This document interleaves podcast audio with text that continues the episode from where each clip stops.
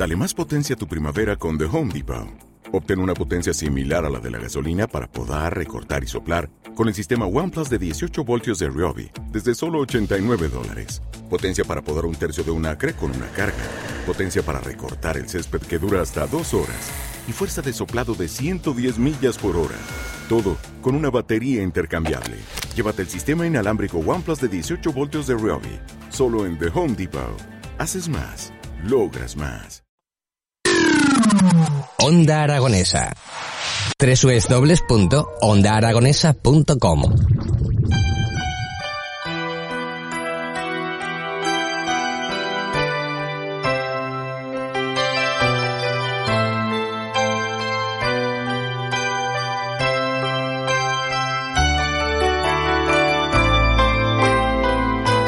Continuamos en las mañanas de Onda Aragonesa y es momento de irnos de viaje. Cogemos nuestro medio de transporte y nos trasladamos hasta la localidad de Caspe. Comenzamos en nuestra sección de Zaragoza, la provincia es turismo. Y para ello vamos a hablar con José Fillola, responsable de la oficina de turismo de Caspe. Muy buenos días, José, ¿cómo estás? Hola, buenos días. Oye, que hemos decidido que hoy en esta mañana, a pesar de que en Zaragoza estemos un poquito eh, nublados y que contemos con un poquito de frío, pues que hemos decidido eh, que queremos hacer la ruta del GR99 por la localidad de Caspe. Pues perfecto. Aquí para el GR99 tiene tres etapas aquí en Caspe, que son Ciprana Caspe, Caspe, más de la punta y más de la punta, Valde Freises. O sea que puedes hacer cualquiera de las, cualquiera de las tres. Bueno, yo me voy a quedar con la de con la de más de la punta, que me gusta me gusta el, el lugar. Es un sitio, eh, un paraíso que tenéis ahí dentro escondido que, no lo queréis soltar. ¿O qué pasa con, más de la punta que no queréis? Eh, no sé, me parece un sitio maravilloso y que creo que poco conocido por, por nuestros vecinos. Sí, es un enclave natural muy bonito. Eh, alrededor de toda esta zona, te eh, cualquier sitio que pases, te encuentras el, el río y es muy chulo. De- Son, tiene subidas y bajadas y caminos circulares que puedes caminar alrededor de allí, por toda aquella zona. Claro, pues hablamos de- del GR99, que es ese sendero marcado que tiene una longitud tan solo de 1.287 kilómetros. Un paseíto corto. un, un paseíto de que te llevará un par de días o tres, o quizás un poco más, y que pasa por la localidad de Caspe en esos tres itinerarios que se pueden disfrutar, eh, disfrutando también de la localidad de Caspe. Eh. ¿Qué más podemos hacer aparte de, Pues de caminar? muchísim- muchísimas más cosas. Por ejemplo, estamos terminando de ultimar eh, unas rutas BTT para hacer con la bicicleta. Lo bueno que tenemos aquí, que no llueve mucho, hace frío, pero durante casi todo el año puedes venir con la bicicleta y hacer rutas sin ningún tipo de problema. Luego tienes el pantano, que puedes hacer actividades deportivas y puedes pescar. Sí. Y luego ya dentro del pueblo pues tenemos muchísimas cosas que poder contar. Por ejemplo, desde la oficina de turismo hacemos tres visitas. Hacemos tres visitas guiadas, aparte de enseñar todos los monumentos que se pueden visitar. Enseñamos lo que es la Caspe de medieval, que tiene que ver con el compromiso de Caspe, la visita que tiene que ver con los carlistas, que se hace un recorrido por todo lo que sucedió aquí durante el siglo XIX, y la Caspe de 1937, que tiene que ver con el Consejo de Aragón Republicano. Con, con historia, con mucha historia Por Caspe supuesto. y sobre todo pues con... eh, ya es una localidad de las, de las localidades grandes que tenemos en nuestra provincia de Zaragoza y pues bueno, pues eh, en este municipio en el que podemos pasar varios días, es decir, porque yo creo que, que en un día evidentemente tendríamos ya suficiente con recorrer alguno de esos tramos del GR99, más luego conocer el propio municipio de, de toda su historia, pues entonces yo creo que, que tendremos que, que hacer noche. Podemos dormir en Caspe perfectamente, tenemos muchos sitios donde dormir, ¿verdad?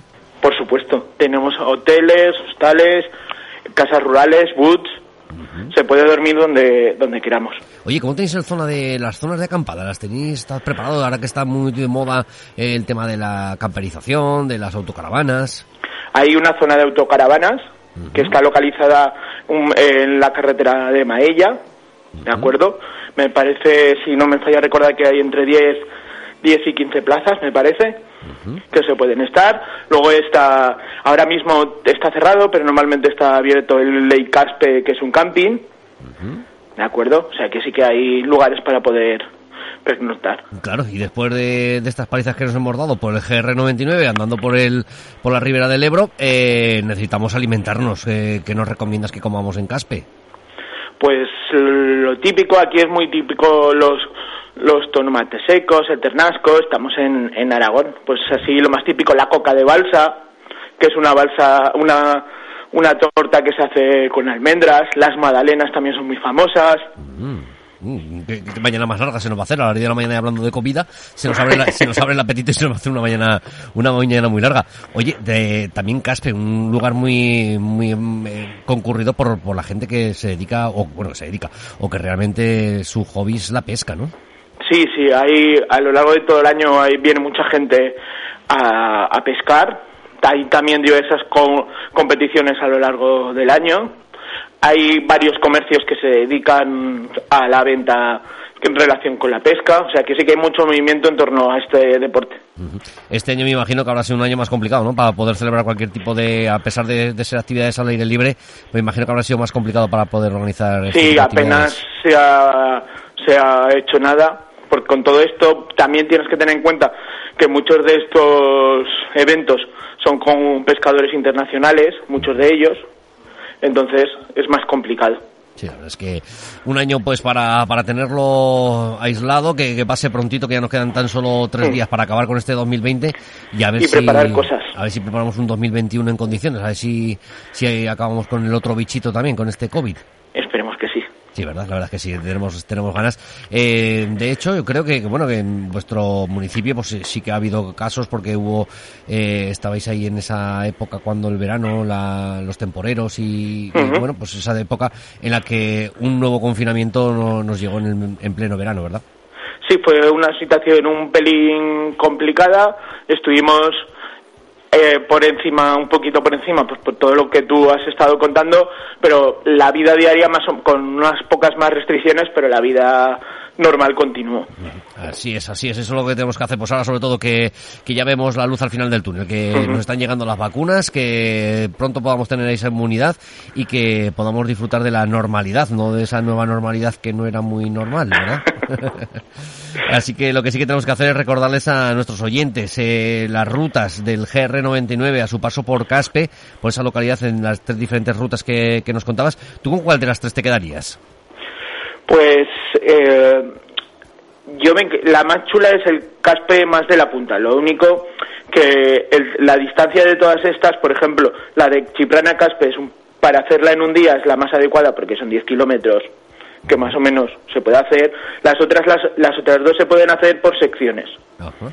La como son 29 kilómetros, puedes coger varios trozos y decir, pues voy a empezar por aquí y voy a llegar hasta aquí.